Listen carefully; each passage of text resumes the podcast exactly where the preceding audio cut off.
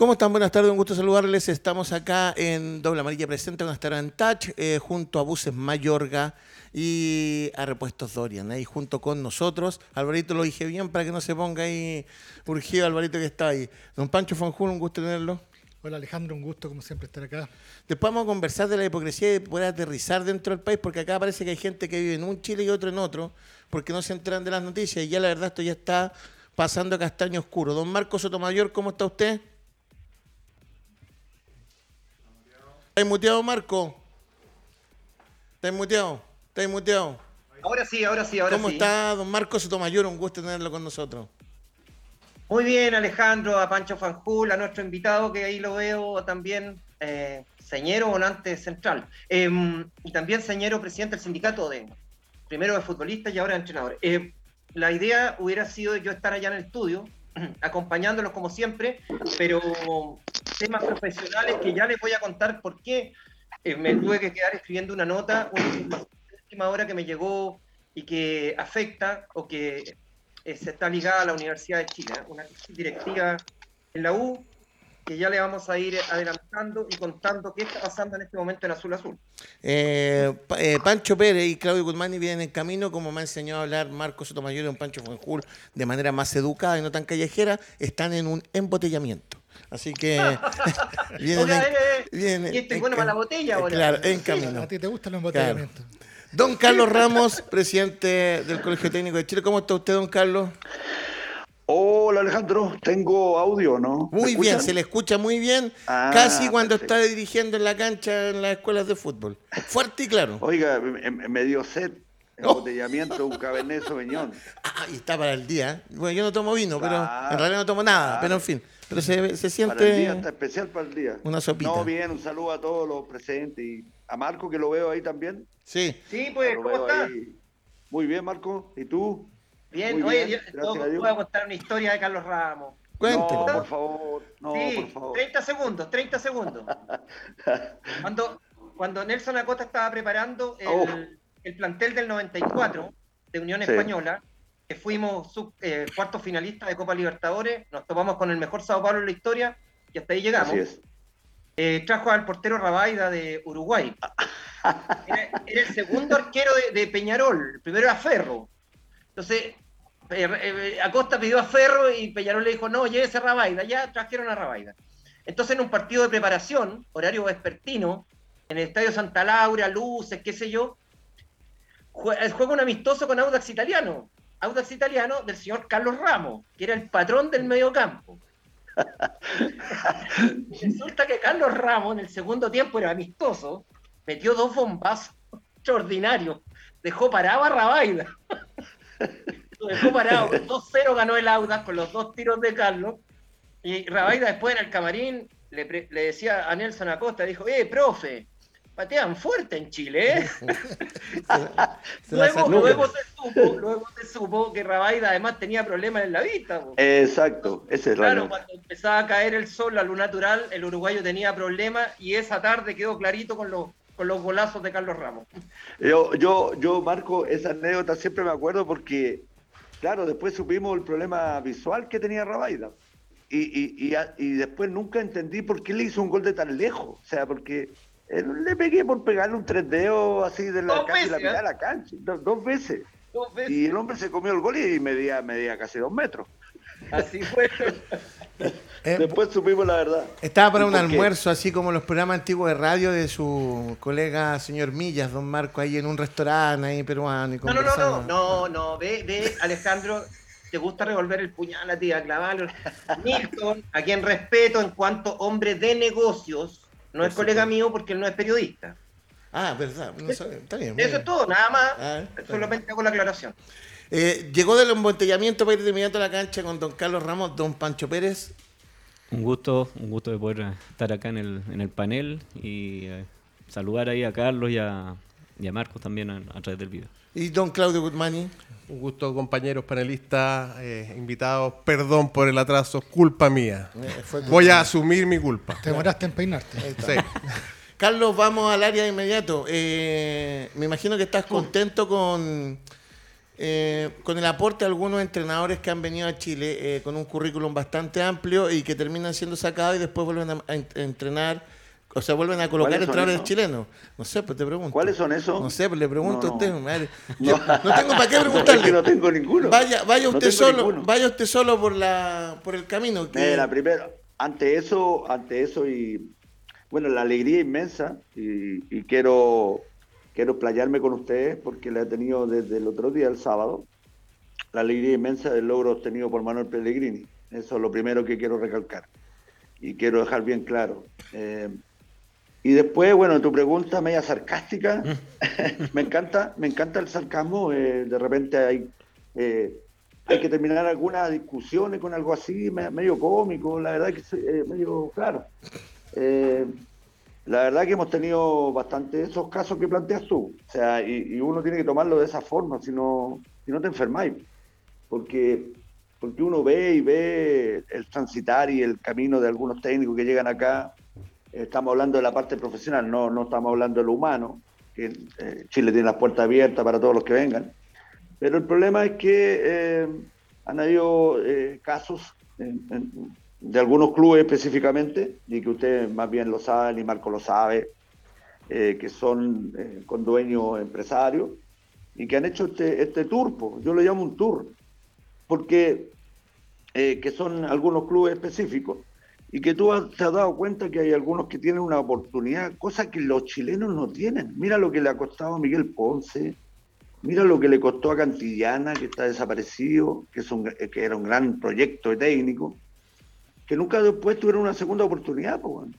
Y acá uno ve, hay algunos entrenadores, eh, no voy a dar nombres, pero que han estado en cuatro, cinco, seis clubes. Y, les va mal y después aparecen en otro club.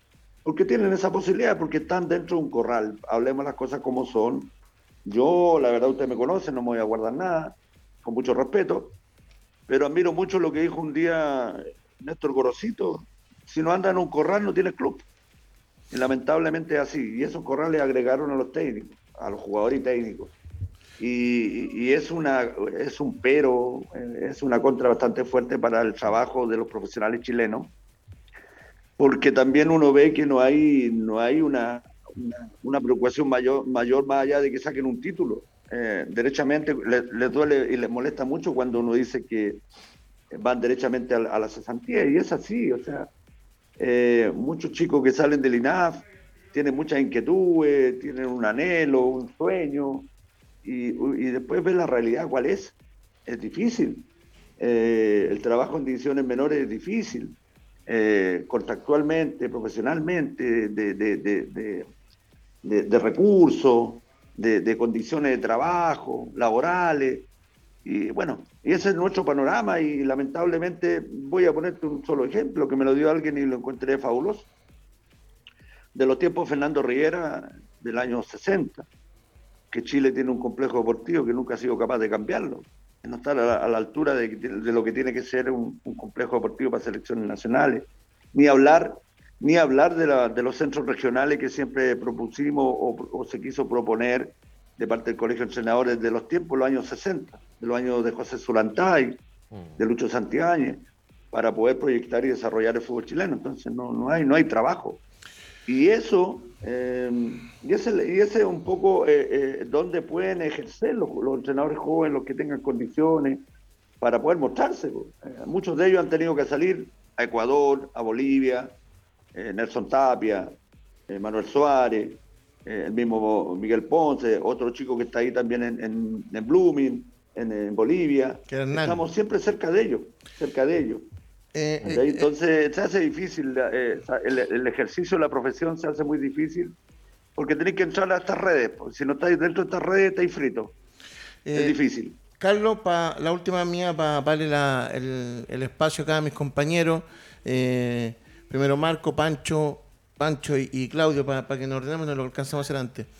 Eh, cuando nace el INAF en el 97, uno, habían varias promesas internas para los alumnos.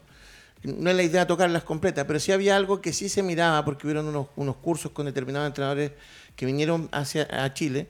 Y uno de esos temas era comentaban cómo tenía que, el tiempo que tenía que tener un entrenador para dirigir en un país. Esto particularmente lo que era España, eh, que tenía que tener siete años para estar dirigiendo, lo mismo en Inglaterra, etcétera. Que de hecho en Inglaterra tienen que llegar futbolistas que estén en un determinado ranking de las selecciones. No sé si eso aún corre, pero es así.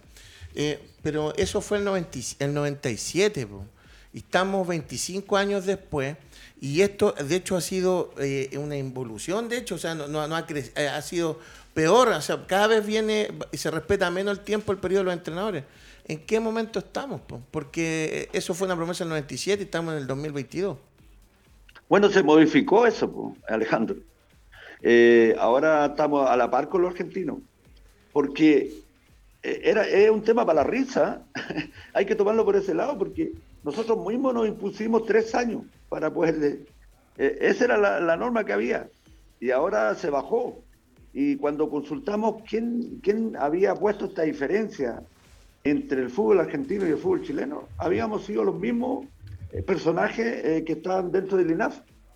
Ellos habían puesto ese requisito para que un entrenador chileno pudiera dirigir, eh, digamos, a nivel incluso pro Comebol. Ahora estamos al mismo nivel. Acá en la Argentina, un, entrenador que puede dirigir acá puede estar un año allá, siempre de cabeza de, una, de un equipo, sea profesional, de la, de la división que sea, pero que sea profesional. Por eso yo tuve una anécdota, Marco, también para que, para que la note, ¿Mm? de un recado ahí del, del, amigo, del amigo de Calera que tiene una linda familia, eh, eh, Ken, Ken de Barbie, eh, el vicepresidente Calera que me mandó un mensaje muy, muy amable cuando ¿Qué te dijo? ¿Quién, estaba hablando de Iribarne? No, el otro, tiene un, un, un apellido corto. Eh, el vicepresidente, uno que es rubio, buen mozo, muy buen mozo. Y que se anduvo enojando porque le cuestionábamos al entrenador que llegó en ese momento, eh, que tenía un apellido bastante encachado, y que duró re poco. Y El mismo. Entonces, eh, fuimos a dificultades y era la diferencia, y ahí empezamos a averiguar. Llegamos hasta el rector del INAF, Alejandro, y para saber cuál es la historia, por qué había esa diferencia entre un país y otro. Y la verdad que nosotros mismos habíamos propuesto en Chile los tres años obligatorios. ¿Me entiendes? Considerando que allá eh, también en Argentina ellos consideran dentro del, aprendizaje hasta la primera D. Entonces es la quinta categoría. Porque está el nacional Claro, siendo profesional. Exacto, porque ellos tienen más categoría que nosotros. Exactamente, exactamente. Pero nosotros eh, investigamos los dos personajes en ese momento, que era el entrenador de Calera y el entrenador de San Felipe, no tenían, eh, no tenían trabajo profesionalmente. Ojo. Eh, Entonces, salió el INAF a respaldar la contratación, diciendo que habían hecho la pasada por el INAF, no sé lo que hacen la evaluación o, o la validación, no tengo idea, pero eh, eso fue la respuesta del INAF. Ahora, eh, a mí me sorprende, para terminar el, tema, y hago esta crítica, me sorprende mucho, porque Marco ahí recién habló de, un personaje, el tema de, comercial. La verdad es que para mí el INAF son re poco malos para el comercio, mm. porque, porque ellos no, venden su producto y, ellos no le dan la posibilidad a, la gente que quiera hacer los cursos y lo, todos están viendo que no, tienen, no hay campo laboral. Pues. Entonces, ¿cómo, cómo lo hacen? Y desde la propia NFP, que no pone reglas para, para por lo menos tener una cantidad de entrenadores nacionales en primera B o, en segunda profesional, o, por último la tercera A, la tercera B, que supone que son amateurs, pero también hay una exigencia que sean, digamos, eh, acreditados por INAF, por la federación. Entonces lo hallo poco inteligente también, porque ¿a quién le va a interesar el día de mañana ser entrenador si no hay campo laboral? Es un buen punto. Marco, antes de dar la palabra a Marco, le digo a toda la gente que nos está escribiendo que todos en el, en el quiebre con Pancho los vamos a leer para que después sigamos con Claudio y con, y con Pancho Pérez, porque está escribiendo a todos los fanpage mucha gente con respecto al tema. Eh, Marco. Sí, estaba buscando el, el, dirigente de la calera. Eh, ¿Es el mismo que estuvo involucrado en el robo a River Plate o no? Con la directiva Daniel Pasarela. Me, me, quedó me quedó grabado en mi WhatsApp, que lo tengo guardado porque es muy, es muy buen mozo, entonces no me puedo olvidar de lo tengo ahí.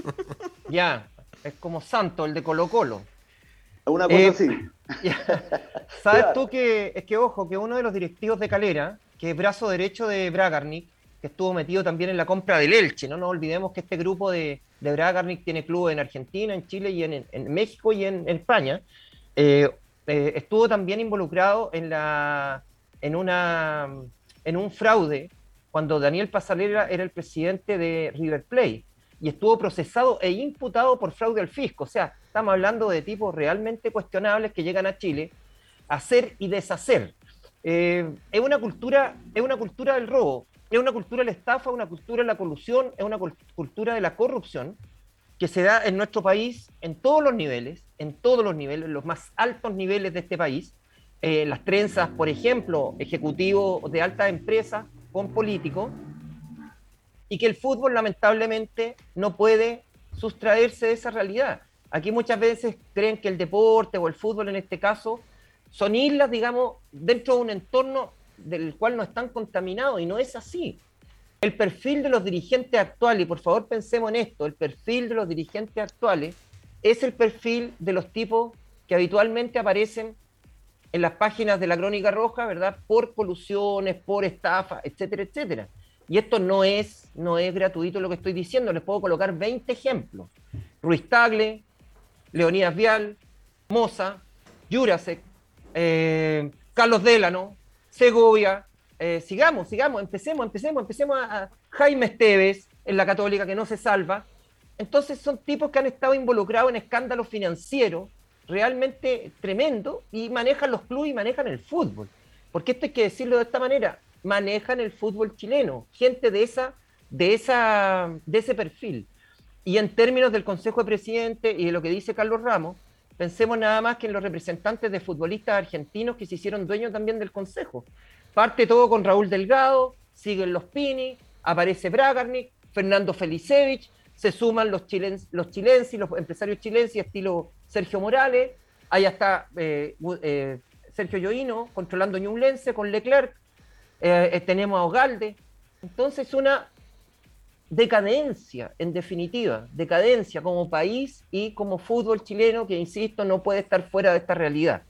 Y en el INAF, eh, Sergio, perdón, Carlos y muchachos que están en el panel, a mí me extraña sobremanera, por una cuestión de sentido común, que el colegio de entrenadores no dirija la carrera de entrenadores en el INAF, que ellos no establezcan su malla curricular, que su máximo representante, o los grandes técnicos que ha tenido el fútbol chileno, por ejemplo, Ignacio Prieto, Fernando Carballo, mira, ellos no estén involucrados, ¿verdad?, en áreas estratégicas de la carrera de entrenador en el INAF. O sea, si, si no es así, no se explica. No se explica por qué existe esa, esas cátedras en el Instituto Nacional del Fútbol, si no están en manos de los especialistas. Pancho. Uf, hartas cosas voy a partir por lo último que dijo Marco. Porque en su momento no los consideraron especialistas, pues Marco, porque el INAF llegó para reemplazarlos a ellos. Y precisamente por eso es que los dejaron afuera en un principio. Bien o mal, yo puedo estar de acuerdo contigo o no, pero esa es la razón por la cual se dejó afuera el colegio técnico en un primer minuto. Eh, yo le quería preguntar a Carlos, Manuel Pellegrini, ya que lo mencionaste, ¿es producto nacional, es nuestro? ¿Es formado en Chile como entrenador? O es un producto que tiene la nacionalidad chilena pero se, formó afuera? Eh, creo que Manuel Pellegrini es más chileno que todos nosotros. ¿Sabes por qué? Porque primero parto de la base de, haber tenido la suerte de haberlo conocido, haber sido compañero de él en la U. estamos hablando de nuestra carrera como futbolista. En la última etapa estuve con él el año 84 y lo conozco perfectamente como ser humano y como futbolista, como deportista. Ahora, mi respondo con alguna pregunta. Eh, ¿Qué hubiese pasado si Manuel Pellegrini se queda acá después de haber descendido con la U? Esa es la pregunta que puedo hacer. Mm. Le hubiese pasado lo mismo que le, ha pasado a Miguel Ponce, a Fantasma Figueroa, que han tenido que salir a buscar este tipo de oportunidades que no son las que se le dio a Manuel. a Manuel se le dio una oportunidad importante porque ¿Por qué? Porque se le valoró mucho, eh, los, mismos jugadores lo valoraron mucho su trabajo. Ah, recuerden ustedes que llegó a San Lorenzo Almagro, yo he seguido cerca la carrera de Manuel, eh, recomendado por los jugadores, en este caso por Gorosito, Acosta, los, que estaban en, Católica en ese momento. Entonces, pues eh, lo de Manuel, lo, ¿sabes por qué yo lo, lo relaciono tanto con Chile? Lo de Manuel no lejano, porque Manuel siempre estuvo cercano al gremio y mucho hay una equivocación muy grande respecto a él. Eh, y, el mismo Fernando Riera. eh, ellos han sido uno de los mayores gremialistas de, este país en el tema del colegio de entrenadores, de buscar la estructura del, del fútbol chileno, cómo debe ser guiado. Esta, esta, esta idea de la Dirección Técnica Nacional viene del año 60, de tratar de imponerse en Chile, que hay una línea de trabajo, un proyecto de trabajo donde, donde sepamos para dónde vamos. En estos momentos no sabemos para dónde vamos. En estos momentos estamos buscando un entrenador, un piloto para dirigir un auto, para conducir un auto. No sabemos para dónde vamos, no sabemos si es capaz de manejarlo, eh, no, sabemos eso. Estamos buscando un entrenador de momento. Yo por eso te, preguntaba, porque más que nada la, formación de Manuel, eh, personalmente él puede ser muy chileno, muy allegado, eh, con Arturo fueron grandes impulsores de la Dirección Técnica Nacional y todo eso, pero está relacionado con lo otro que dices tú, o sea, ¿por qué esas pocas oportunidades a los chilenos? ¿Por qué no tienen entrada los chilenos en estos corrales? Eh, ¿Es solamente culpa externa o hay algo nuestro que...? Porque, porque, mira, la respuesta la digo Marco, porque son decentes, con eso te lo digo todo, porque es gente decente. O sea, no van a trabajar con cualquier dirigente de ese tipo. Eh, eh, ese tipo de personas. no van a trabajar con ese tipo de personas. Un, fuerte punto ahí. Vamos, vamos antes de dar la palabra a Pancho Pérez. A todos los que nos están escribiendo, ¿verdad? De leerlos a todos resumidamente. Ruperto Rojas Buenas tardes a todos de Quilpue. Pregunta el señor Ramos, ¿por qué el Colegio Técnico no ve el tema de contratos de títulos tanto en fútbol joven como en fútbol profesional? ¿Será que hay un quiebre con la NFP? Yo soy de la primera generación de los marcianos y muy desilusionado con el INAF. Por motivo de olvido de la primera generación y otros más. Carlos, ¿podría participar el Colegio Técnico en estas acciones? Ah, ah, respondamos al tiro. Te lo respondo, te lo respondo al tiro. Nosotros, nosotros quedó en evidencia. ¿Cómo se llama el amigo? Ruperto Roja. A Ruperto. Eh, las puertas están abiertas, ha llegado, eh, y esto ha ocurrido, un fenómeno, Marco, y, todos los que están en el panel, ha ocurrido un fenómeno que ha llegado mucha gente joven del, del INAF al colegio, eh, que, que, es obvio porque es un ente gremial que lo puede representar el día de mañana y, y pueden sentir cierta identificación a su profesión. cuando ocurrió la pandemia, el momento más álgido de la pandemia, cuando se suspendieron los campeonatos, bueno, quedó la escoba nomás. Ahí nos dimos cuenta el, el, real nivel que tenía el fútbol chileno, sobre todo en, un área tan importante como el fútbol formativo, donde eh. no, no, habían, no habían contratos, eh, en algunos casos, eh, boleteaban en otros casos, y otros, los menos, tenían contrato profesional. Y nosotros hicimos la denuncia pertinente, hicimos un estudio de todos los equipos que habían despedido personas y ahí nos dimos cuenta realmente de lo que ocurría. Ahora hay que ver, a Roberto, hay que ver una, una situación somos, somos malos en Chile para enfrentar los problemas como corresponde. O sea, cuando buscábamos un chico, y yo lo entiendo, lo entiendo porque hay ese miedo todavía de la represalia, que no te van a contratar más. Eh, lo primero que le hacemos nosotros es, bueno, inspección del trabajo, si, el, organismo que rige nuestro código laboral, donde nos podemos sentir protegidos como trabajadores. Y haciendo un, un anticipo de que nos viene el día del trabajo pero nos dimos cuenta realmente de lo que estaba ocurriendo en el fútbol chileno. Y, las consecuencias están a la vista. Tuvimos dos años sin jugar en divisiones menores y con un con un ahorro bastante importante para aquellos que son dueños de los clubes. Eh, Jorge Jorge Alex desde Algarrobo, saludos, Greg Muñoz, saludos. Lucho Morales, Ponce ha estado dos veces en La Serena, el INAF es una fábrica de cesante y Coquimbo Unido tenía un entrenador sin título que después participó de una golpiza. Rodrigo Zamora también manda saludos. Don Pancho Pérez. Primero saludar a Carlos. y agradecerle que pueda estar con nosotros. Y la, la pregunta, más que nada, va por el lado de lo que, comer, lo que conversábamos al principio. ¿Para dónde va el entrenador nacional, el entrenador chileno? ¿Va a tener que adaptarse a los tiempos modernos, de tener que estar dentro de estos corrales, dentro de este manejo con los dueños, con los representantes para poder trabajar? ¿O va a tener la opción, si tiene la, la potencia, si tiene la fuerza para poder eh, abstraerse de estos, de estos dueños de clubes y tener la opción de tener que ir a buscar trabajo como sea, al lugar que sea, a la división que sea, tercera, porque muchos creen que el fútbol solamente termina en la primera vez o en el ascenso y hay un mundo de, opciones, pero sobre todo en el, en el fútbol profesional. ¿Para dónde crees tú que va esto? Porque hoy en día si tú no estás metido en este tema de los representantes, los dueños de clubes, lo vemos con lo de Calera. Si para qué nos vamos a mentir, ¿a cuántos entrenadores nacionales le gustaría tener una oportunidad como le dieron al técnico de Calera? Al de ahora y al del año pasado. ¿Ah? Entonces, ¿cómo, ¿cómo orientamos esto y sobre todo para la gente que está estudiando entrenador, los mismos futbolistas que están estudiando en este momento? ¿Cómo ves tú el panorama? Bueno, aquí, aquí vienen los principios valóricos que tenga cada uno. Eh, eh, con quién yo hago un trato, con quién firmo un contrato, con quién me manejo. Se está dando un fenómeno que lo acabo de decir, eh, de que muchos chilenos están saliendo afuera a buscar oportunidades. me olvidaba del Coto Sierra, me olvidaba de Nicolás Córdoba. Hay muchos que están saliendo afuera a buscar su futuro. Nosotros como colegio, y, tú eres testigo, eh, Francisco, eh, creemos firmemente que hay que seguir capacitándose, hay que seguir actualizándose para cuando llegue alguna oportunidad y, y, lo veamos realmente que es una oportunidad que pueda ser profesional, que nos pueda dar la garantía de hacer un buen trabajo, estemos bien preparados. Estamos haciendo cursos, estamos haciendo, dando becas, estamos abriendo caminos hacia el extranjero, hacia Europa, para buscar la posibilidad de que el técnico chileno siga creciendo. Eh, ahí ya queda un tema personal. Lamentablemente es así y eso no significa de repente que no tengamos eh, buenas acciones como ser humano o como colega de repente y que de repente faltemos un poco a la ética profesional. ¿Por qué se produce esta, esta disputa de algunos puestos eh, en donde no respetamos el que está?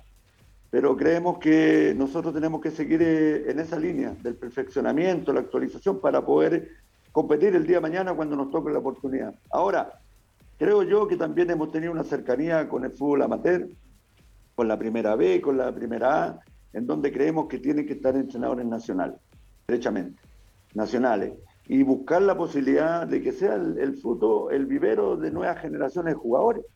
Porque, porque derechamente en el fútbol profesional no lo es. Si las tres divisiones que tenemos profesionales, dos que son y la otra que es en media profesional, que la, la segunda profesional, no se invierte en divisiones menores. Y no se invierte porque, bueno, Marco lo sabe mejor que yo, que es periodista, está en esto, se está reciclando en Chile. Lamentablemente, y lo digo con respeto, se están reciclando jugadores. vienen jugadores de Argentina, de otros lados, de, Colombia. Son jugadores de, un cierto nivel que aquí los reciclan y los venden. Como aquí tenemos altas posibilidades de entrar a la liguilla, a, la, a copas internacionales, claro, está el negocio de, de, mostrarlo un poquito y venderlo. Pero no se está invirtiendo, no se está trabajando. ¿Qué, qué anhelo, qué posibilidad tiene un entrenador en divisiones menores, como lo decía Alejandro, si le van a ofrecer 200 mil pesos, le van a ofrecer 300 mil pesos y va a tener que estar toda una semana, los fines de semana, sin las condiciones adecuadas para trabajar. Eh, ese tipo no eh, tiene ninguna posibilidad, ninguna motivación. Eh, es complicado. La última, porque por el tiempo, Claudito Guzmani y no quitarle tanto a don Carlos. Claudio. Don Carlos, un gusto que esté con nosotros acá. pero yo creo que, como decía también Pancho Fajul, el fútbol chileno en, la, lo que es colegio técnico e INAF y fútbol formativo somos los parientes pobres eh, del fútbol, del fútbol profesional, ¿no? Eh, somos los parientes que tienen que estar para formar técnicos, porque tiene que haber un organismo que lo haga, pero hemos perdido totalmente el poder. Y me voy a poner como revolucionario, ya que yo no lo soy, pero ya me estoy poniendo, y lo veo ahí con su gorro casi de Che Guevara un Carlos. Yo creo que falta alzar la voz, Carlos, realmente. El colegio técnico tiene que alzar la voz, tiene que, eh, en una sociedad que es injusta, eh, empezar a ver cómo remecemos el ambiente. Yo sé que Marcos con sus comentarios en sus programas también trata de remecer el ambiente y mover los árboles y que las frutas podrías empiecen a caer y se empiecen a ver. Yo creo que lamentablemente estamos llegando a eso, porque el perfeccionamiento está muy bien para los asociados y para los pocos casos que logran salir del medio y hacer sus propias carreras en forma individual, creo. Por mucho apoyo que tengan del colegio, pero finalmente son esfuerzos personales del Nico Córdoba, de Sierra, de Pellegrini, etcétera, etcétera. No dudo de que ellos tengan compromiso con el colegio y que quieran la actividad, pero sin duda, si no se remece el árbol, si no se saca la voz, este es un medio chiquitito. Eh, de repente hay programas alternativos. Yo creo que hay que hacer llamados de prensa. Ustedes sacan muchos comunicados por, eh, por las redes pero las redes las vemos nosotros mismos, digamos. Nadie se da cuenta de lo que estamos diciendo y de lo que estamos valorando. Yo, eh, Carlos, eh, puntualmente te quería preguntar, ¿qué podemos hacer desde los mismos, del mismo colegio? Como por ejemplo un código de ética entre los colegas, ¿no? Eh, se hizo un, un reglamento en que los entrenadores después de dos meses de despedidos pueden volver a dirigir Eso fue tirarse un pistolazo en los pies. Porque eso significa que cada tres meses los clubes deciden sacar a los técnicos. Y, estamos viendo cómo rotan, rotan, rotan, tres, tres por año, dos por año, vamos a empezar con eso. ¿no? Se está esperando que termine la primera rueda para que Ronald agarre un, un equipo u otro técnico agarre otro equipo y nos seguimos dando la vuelta entre eso. ¿No crees que se está desmereciendo la actividad con eso? Con entrenadores, parches, fusibles por tres meses. Lo que pasa es que, tampoco, eh, lo que dije anteriormente, nosotros con la cercanía del Día del Trabajador tenemos que entender de que los entrenadores son trabajadores al igual que los jugadores. Estamos dentro de un código laboral y ese código laboral te da la libertad de trabajo. Y esa libertad de trabajo significa que tú en estos momentos estás sentado ahí y si alguien te ofrece mejores condiciones, tú estás en tu, en tu derecho de renunciar voluntariamente e ir a ese trabajo. O sea, los entrenadores como trabajadores tienen la posibilidad de cambiar trabajo como cualquier ser humano. Ahora, yo creo que eh, las soluciones, eh, más allá de que eh, lo podamos hacer nosotros, en algunos casos, con algunas opiniones, que son, eh, yo creo que la solución del fútbol chileno, y lo ha dicho Manuel, y lo, dijo Fernando Riera hace 60 años atrás, lo dijo José Zulantay hace unos años atrás, Caupoli Campeña, Lucho Santiáñez, el, el problema del fútbol chileno es estructural. Claro. Nosotros tenemos que hacer caso y, y- y se da cuenta la FIFA. La FIFA recomienda, ha recomendado a algunos países y que esos países lo han hecho, separar la Federación de Fútbol de Chile de la Liga Profesional. Porque los recursos que llegan a la Federación de Fútbol de Chile se utilizan en ámbitos privados. No se invierten en Se le... Se motió. Se mu- te muteaste, Carlos, en la última parte, te muteaste. soluciones que puede Ahí sí, haber ahí sí. para poder desarrollar en sí el fútbol como corresponde y, y poderle dar la importancia que tiene a la Federación de Fútbol de Chile, que en estos momentos no existe la Federación de Fútbol de Chile. Sí, es un, Lo que existe en Chile es el mando del Los Consejo clubes. de Presidentes. sí, es un, un tema bien complicado y Carlos, esto te, te vamos a seguir llamando porque para desarrollar cada tema podemos estar todo el día ir profundizando. Yo te quiero dar las gracias por, por lo que dijiste y siempre tener una buena exposición porque tú aparte del mundo del fútbol, tú eres un hombre de escuela de fútbol y te vemos siempre ahí en, en la orilla de la cancha. Un abrazo gigante. Un gran trabajo, eh, Alejandro, un minuto.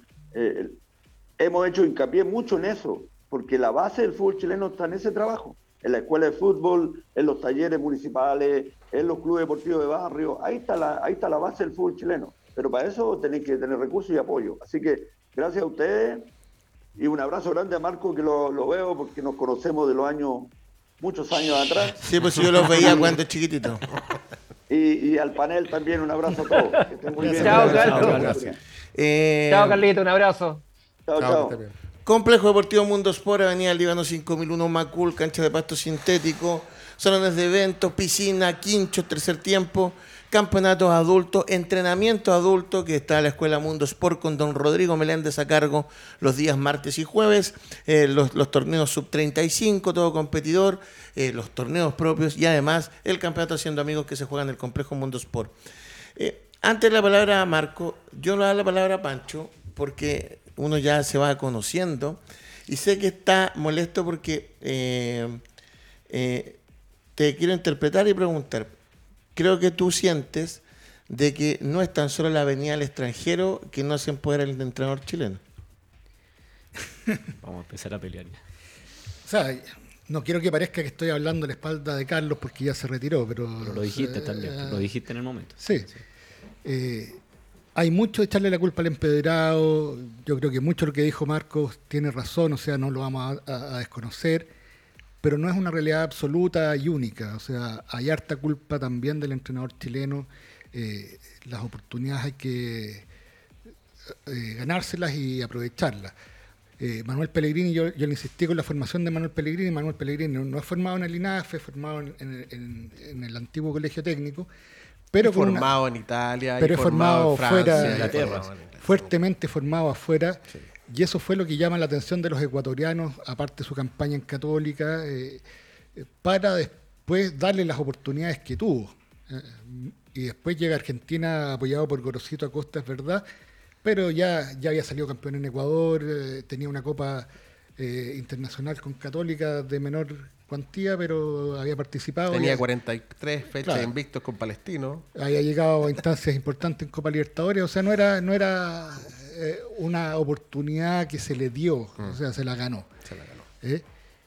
Y eso se ve poco acá. Entonces, si nos quedamos pegados en que no tenemos las oportunidades, en que hay que eh, los corrales, que la- ¿por qué no hay chilenos en los corrales? Si al final del día los corrales y los representantes lo que quieren es ganar plata, ¿eh? si esto, toda la turbiedad, la corrupción, al final es para eso, es para hacer buenos negocios. Si los chilenos fueran buenos, estarían metidos dentro de la rueda también. Eh, ¿Por qué razón no están metidos ahí en la rueda? Eh, hay algo más que, esa decencia que, argumenta Carlos. O sea, tiene que haber ah, un trasfondo mayor, eh, sin ni siquiera meterme en lo del INAF y la federación, que lo hemos discutido un millón de veces. Hay algo más ahí con los técnicos chilenos que lamentablemente no son capaces de levantar la cabeza. Ustedes saben, yo soy amigo de Miguel Ponce, Miguel Ponce ha tratado afuera eh, en varias oportunidades, pero la- lamentablemente termina rebotando y volviendo para acá. Eh, los otros que mencionó están todos en Medio Oriente, el Coto Sierra, el Nico Córdoba, que, eh, Una- son, mercados menores que están ganando una millonada de Hay plata. algunos en Bolivia. ¿ah? Pero a la, a la hora de los a- es difícil que alguno de ellos les den una oportunidad en Europa o en un medio más exigente. Eh, pensando en los más antiguos, Fantasma Figueroa se, se, se anu- se- se ganó su nombre en México y gracias a eso después pudo dirigir en México, pero por la, la trayectoria que él mismo había obtenido. Son esfuerzos individuales. Son esfuerzos Pancho, sí, individuales. Eso está claro. Pero por eso, entonces, dejemos de echarle la culpa al empedrado y qué tenemos que hacer con el técnico chileno para que realmente tenga esas oportunidades que tanto clama. Usted a dijo- nivel local y a nivel internacional. Usted dijo que iban a pelear porque piensa lo mismo, piensa, tiene otro punto O sea, de vista. mira, yo, yo, yo creo que hay, hay situaciones, por ejemplo, lo que dice Pancho, hay cosas, por ejemplo, que coincido. Eh, hay déficit de, nosotros los entrenadores, obviamente, porque es imposible que no estemos eh, o que solamente sean algunos los que están dentro de esta rueda. ¿Te fijas? Eh, saquemos el caso de- del, último entrenador que fue despedido, que en este caso es el entrenador de Calera. Quizás nos falta un poquito más de, entre comillas, verso, hablar bonito, hablar, presentar buenos proyectos, libros, que después pueden ser buenos o malos. El técnico de Calera no había dirigido nunca, había sido ayudante técnico, todo espectacular. ¿ah? De Bielsa, de haber dicho. De Bielsa, No, no. Para acá tú dices Bielsa y. ¡ah! Claro, pero te digo, puede ser, pero la- el, el tema quizás es cómo vendes tú el producto. No voy a poner el nombre de vender la pomada porque eh, es, es de todas las, las carreras y todos los trabajos. Pero yo creo que por ahí pasa lo, lo nuestro, los entrenadores. Ahora, lo peligroso de esto es que tú para poder trabajar, y hoy día se ve, porque lo decía Claudio recién, es un grupito de técnicos el que se está dando vuelta en este caso y está volviendo a dirigir y vienen de afuera y vuelven a dirigir acá y están esperando, por ejemplo, el otro día, ayer salió una nota, eh, quiénes son los entrenadores que están dispuestos, que están disponibles. Y los mismos técnicos están en los últimos 3, 4 años. ¿ya? No los voy a, no voy a dar los nombres, hay argentinos, hay compatriotas nacionales también ahí dentro de ese, de ese lote, pero hay, hay un tema que yo comparto con, con- con Pancho, que hay una, una culpa de nosotros los entrenadores. Pero, ojo, y ahí, ahí meto al INAF, y ahí meto al colegio técnico, y meto a todos. Yo creo que tenemos que meternos en los medios. Hay que, hay- así, como los representantes son amigos y le pagan a Es algunos... comunicacional, totalmente. Así como los representantes son amigos de algunos comentaristas y no, no, me- quizás me expresé mal el tema que le pagan, pero te digo, están dentro de la, de la rueda del, del medio. Eh, Normalmente siempre se critica a los entrenadores nacionales. Y fíjense ustedes quiénes critican a los entrenadores nacionales. Los que están en los medios de comunicación, los periodistas, los comentaristas, los mismos ex, exfutbolistas son los primeros en criticar al colegio, al INAF. Entonces quizás hay que tener gente ahí adentro. Hay que tener gente ahí adentro que pueda fomentar lo que se está haciendo hoy día en el colegio, con las charlas, con, lo- con los, cursos, con todo lo que se está haciendo desde hace dos, tres años con Carlos. Quizás falta eso también para, obviamente, además de lo que nos, de las carencias que podemos tener como entrenadores, bueno, que se masifique también ese, ese lado. Marco, Marco, Antes- Marco y Claudio. antes- antes Marco. antes déjame re- re- responderle a, a Pancho. Los primeros despedidos en este campeonato fueron entrenadores chilenos, Ronald Fuentes y Hugo Basay, que en teoría son los con más cartel, si tú quieres, de los eh, por, por nombres propios, no, no por su ¿Quiénes, trayectoria. quiénes Son los- personalidades. ¿quiénes, son, quiénes son los dos últimos del campeonato? ¿Ah? ¿Quiénes son los dos últimos del campeonato?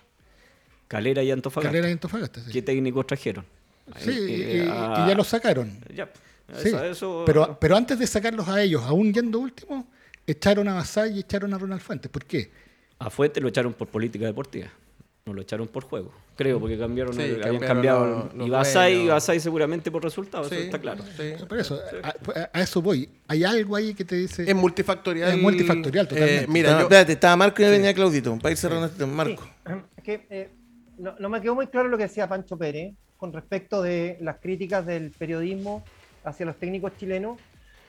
Si aquí no hay intereses más allá de tu pega profesional, digamos, a a ver, si no hay plata de por medio para que hables bien o mal de un entrenador o de un jugador, yo te digo, la pega nuestra es decir, lo que es bueno es bueno, lo que es regular es regular y lo que es malo es malo. Yo creo que el técnico chileno no se no sea, nunca se ha valorizado. Nunca han creído, digamos, en la capacidad que tienen. Y las veces que han tenido grandes oportunidades, fundamentalmente la selección chilena han terminado de la peor manera. O sea, recordemos Juvenal Olmo.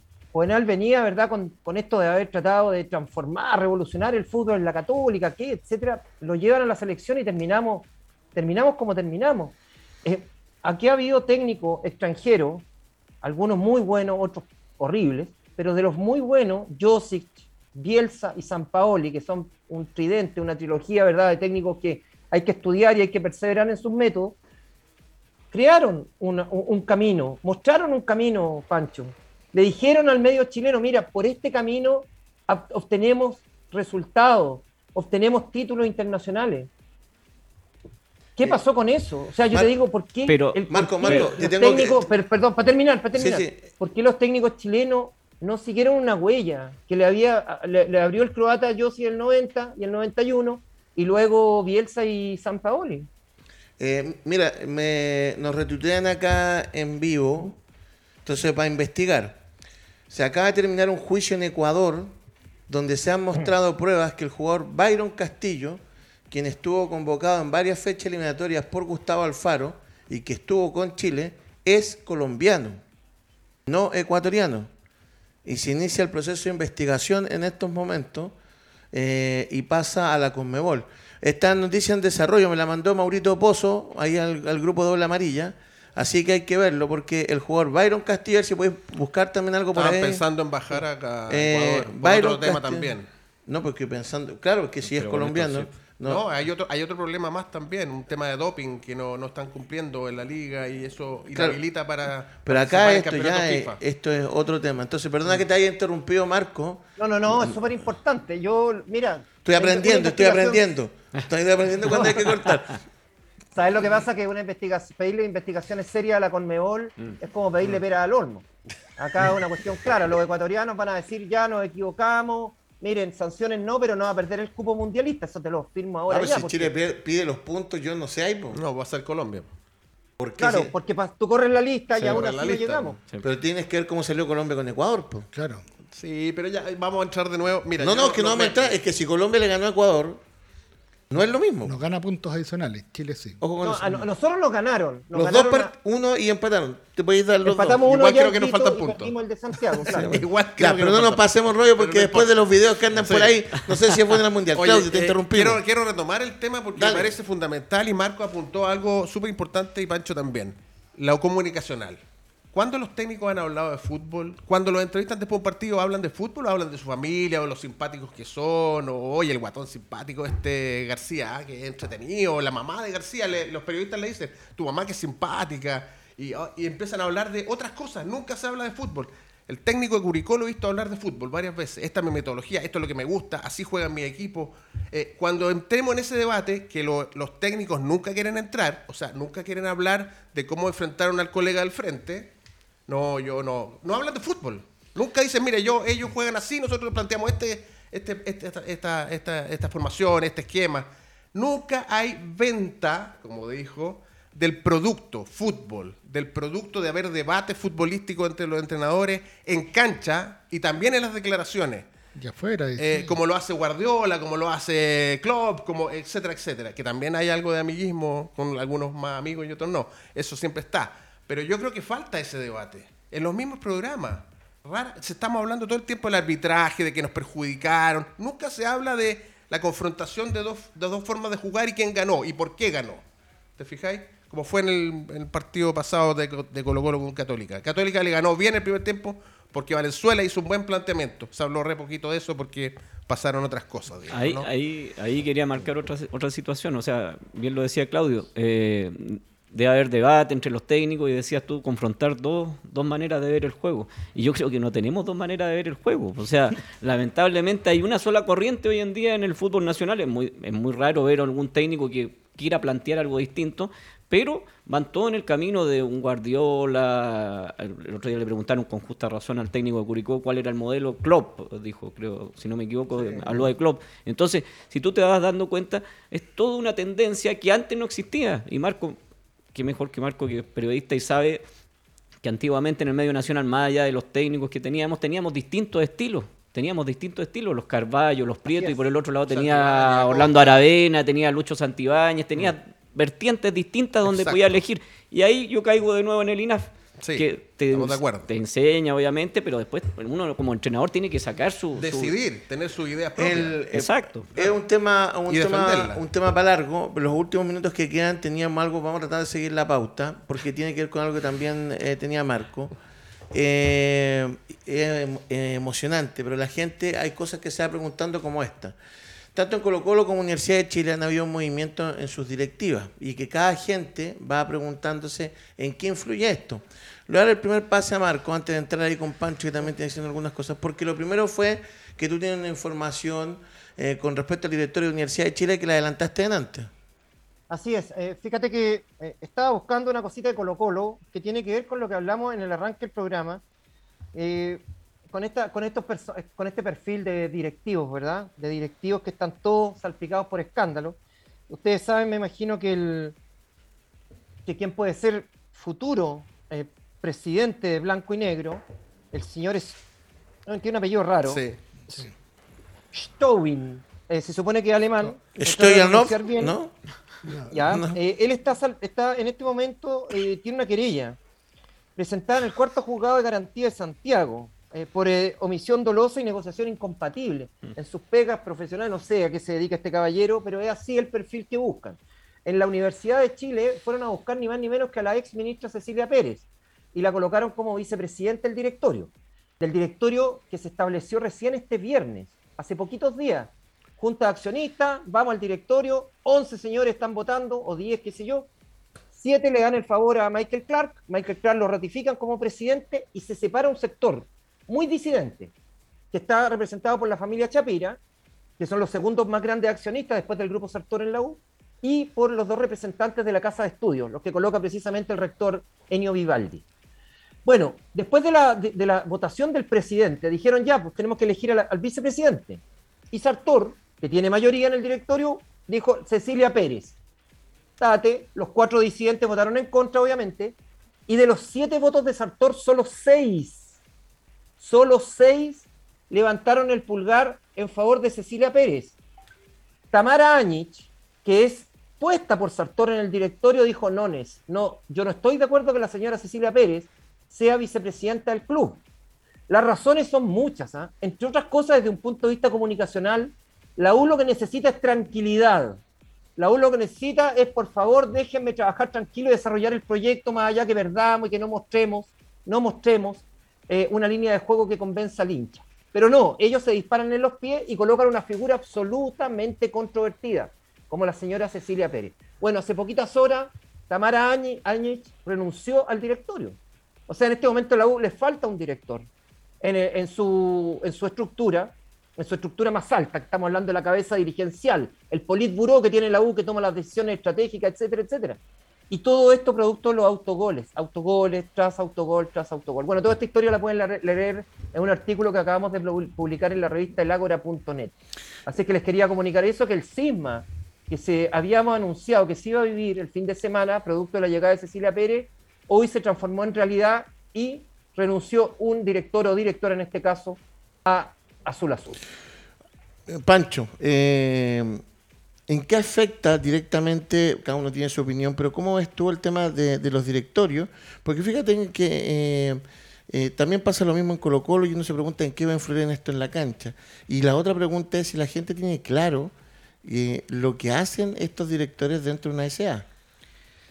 No, obviamente no tienen claro ni, ni cómo llegan, ni lo que hacen, ni cómo se designan, ni, qué atribuciones tienen. No, no lo tienen claro para nada.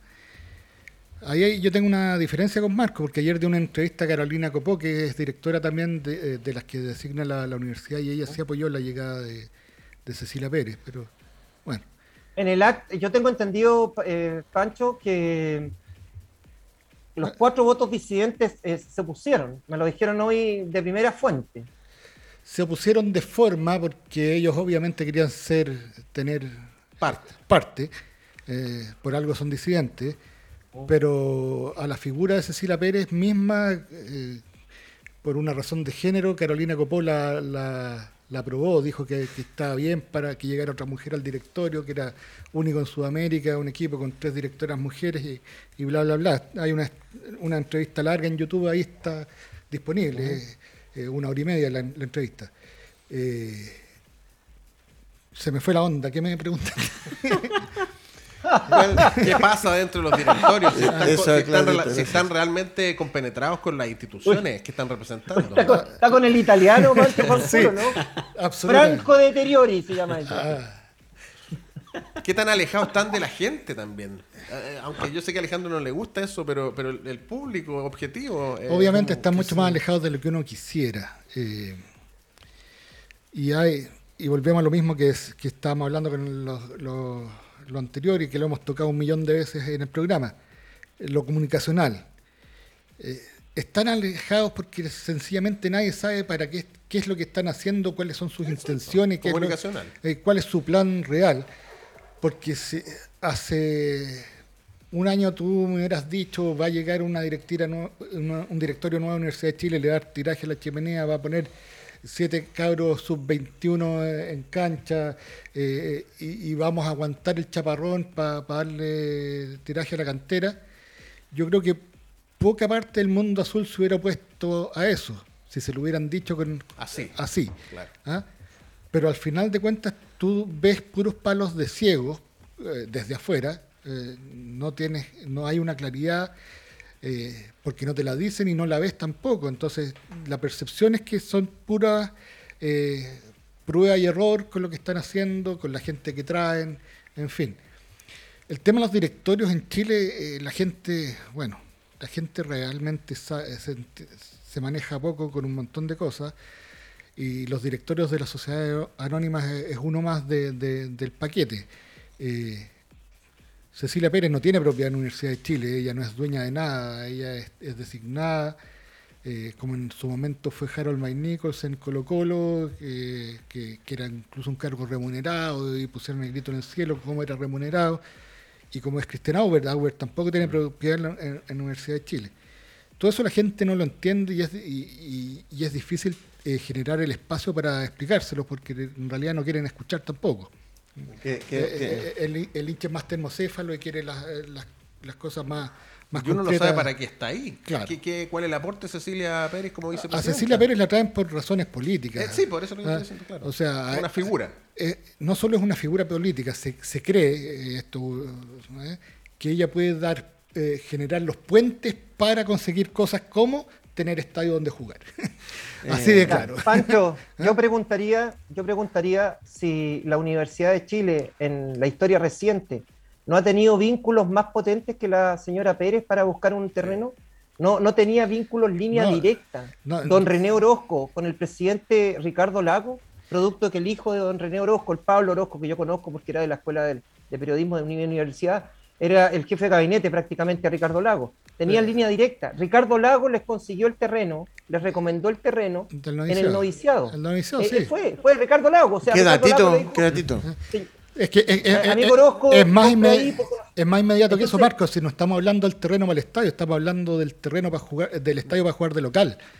Eh, hoy en día, Eso estoy hablando. no, Ni siquiera propio. ni siquiera propio. Claro. Si la uno, a- a- el partido con Audax tuvo que suspenderse porque todos los gobernadores re- Ah, regionales no, no quieren jugar, no quieren Claro, porque los gobernadores regionales son terriblemente flojos, Claro, pero no pero vamos, a pensar que ahora, vamos a pensar que Con otro gobierno, con este no gobierno, tiene ninguna en llegada, Este gobierno po. va a tener, eh, va a tener llegada con quiénes, con los delegados presidenciales. Pancho Pérez, antes primero, Claudio Quintiliani, manejo de la idea que nunca lo plasman en la cancha.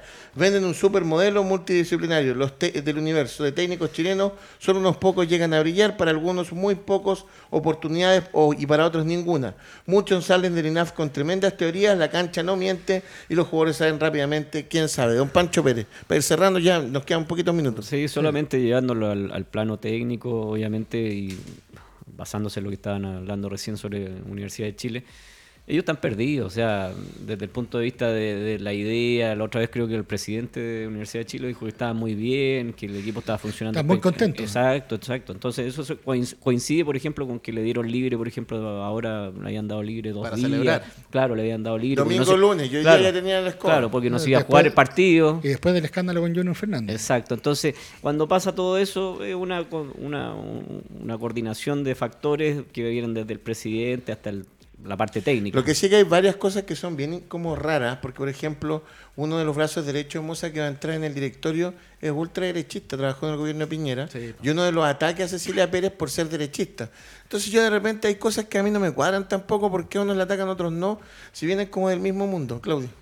Sí, yo creo que lamentablemente es un revoltijo, porque eh, poniendo el mismo ejemplo de la U, la U estaba esperando que le programaran esta semana.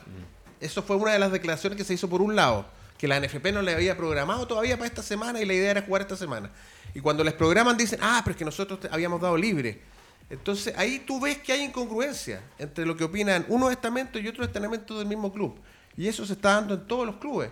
Ayer las declaraciones de, de Monsalve cuando sale, de Moza después en otro programa diciendo, no, yo nunca hice nada eh, al respecto, todos cubriéndose y no hay ninguna mancomunión de los que están trabajando, se supone que para el mismo club.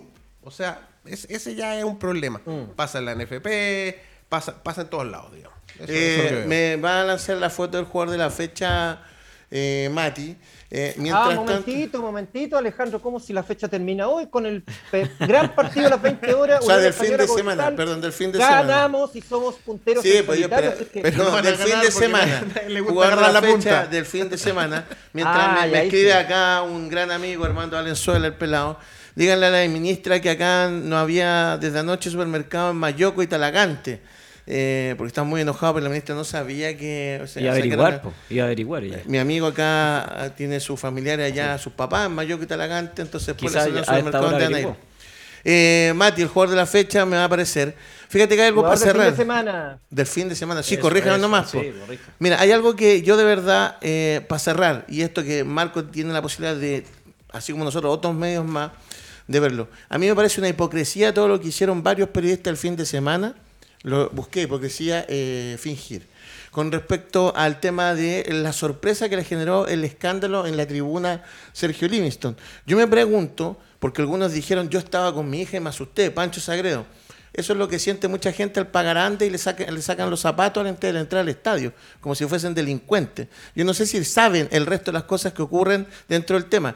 Ahí está el jugador de la fecha del fin de semana, que si bien no estuvo a la altura, que si bien no estuvo a la altura Miguelito, ¿a qué voy yo con esto? Eh, se le olvidó a la gente de, de, Católica que el partido se jugó a las 12 del día por un acuerdo con los vecinos y que no se podía jugar día sábado.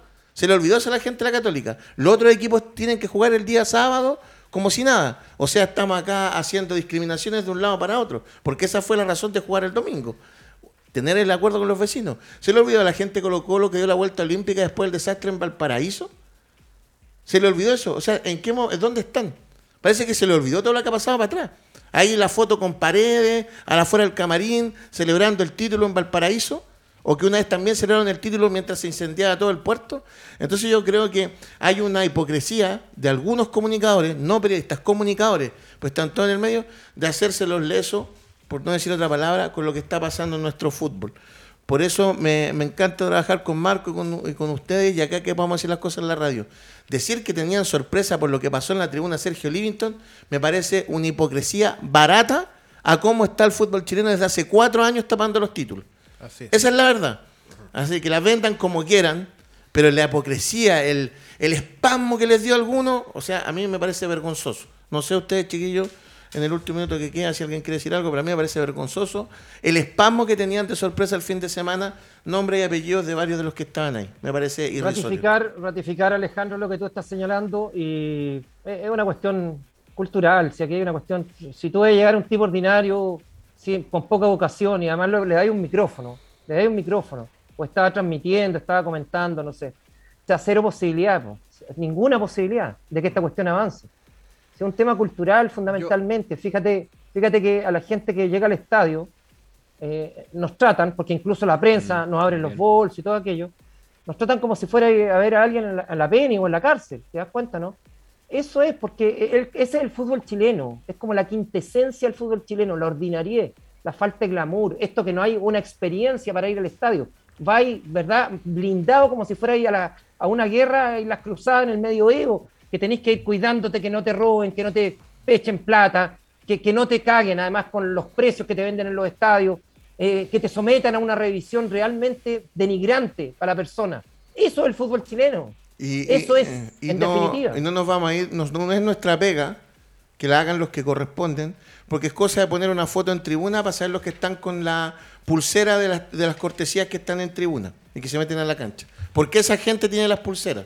Yo quería agregar que yo, gracias Marcos por darme la oportunidad de publicar en el Ágora, eh, publiqué una columna que se llama El Circo, donde digo muy retuiteada, ¿eh? muy retuiteada y muy leída. Eh, donde digo exactamente, anticipándome quizás a lo que podía pasar, porque ya estaba pasando, no, no soy ningún clarividente de que este es un circo pobre que nadie quiere tener en su barrio. Y lamentablemente los dueños de los circos tampoco están cooperando para que, para que el espectáculo sea de nivel y la gente quiera ir a ese circo. Ya nadie quiere ir al estadio. Quieren solo ir a figurar, a mostrarse, a que estoy aquí, a que estoy desafiando las leyes, a que estoy con una bengala tirándola para la cancha, a que estoy con un láser molestándolo. A eso quiere ir la gente, lamentablemente. O sea, el del, láser, y el del láser nadie le dice nada. Nadie le dice nada. Entonces somos todos cómplices. Somos todos cómplices de decir, porque si yo estoy en el estadio quizás me daría miedo decirle al gallo que se baje de ahí o que no esté con la bengala, porque quizás qué va a pasar. ¿Te fijas? Para terminar tenemos que decirlo, Mauro Pozo, espectacular nuestro compañero eh, falta, si un equipo hace la denuncia a la FIFA, porque eso es lo único que está faltando, el puntaje quedaría con Chile más 5 yendo al Mundial en cuarto lugar. La denuncia se tiene que hacer porque es lo mismo el caso Cabrera. Vamos a ver quién, quién va a hacer la denuncia. Ecuador eh, tendría menos 16 puntos con esta denuncia, si es que alguien la hace. Noticia en desarrollo, le damos las gracias a don Mauro Pozo. Vamos a ver en qué queda esto. Así que Así se, a mí me encanta trabajar en equipo así multidisciplinario. Mejor que el equipo de cada presidente que llega. Don Marcos Sotomayor, un abrazo gigante, gracias por darse el tiempo de estar con nosotros. Usted sabe, no tengo camisa italiana, pero muy ah, siempre bien. Pero, ¿cómo dices? No, eh, gracias a ustedes, como siempre, de estar los martes, lo paso muy re bien. Eh, y hoy, acuérdense, a las 20 horas Santa Laura. Espero no ser mufa nomás. Pancho Fanjul. Un gusto, como siempre, estar acá, Alejandro. Preparado mañana para perder de nuevo el padre junto al señor Guzmán. Eh, ya vamos a ver, vamos a ver. Don Pancho Pérez, que se le pasó el enojo. Nos hacen jugar de madrugada para tener opciones. ¿Se le pasó el enojo? Sí, totalmente, totalmente. Nos agradecido otra vez de, de, poder comentar y de opinar. Unión Española Puente Alto, ¿dónde está? Las Vizcachas, estamos en Las Vizcachas y, el Club Unión Cordillera. Y no nos olvidemos de concepto táctica también, que ahí, ahí escribimos de repente algunas cosas. Muy bien. El filósofo que le había mandado un saludo acá, grande el filósofo, don Claudio Guzmán, y gracias por estar con nosotros. Usted ya es hombre ancla de Radio Tacho, así que no tenemos nada que ah, decir. Ah, hombre ancla, ya. gracias nuevamente por estar aquí compartiendo con usted. Y me quedé atragantado, teníamos tantos temas que conversar que quedamos hasta ahí. Se hizo corto, sí. Ten cuidado con eso. Mati en los controles, Buses Mayorga, Buses Mayorga que presentó acá hasta ahora en Touch, presentado por Doble Amarilla. Les damos las gracias a todos. Mañana en el panel de acá de Experiencia Cancha. Sebastián Rocco, Mauro Pozo y don Rodrigo Meléndez para el día de mañana. Nos vemos. Que estén súper. Hasta luego. chao. chao.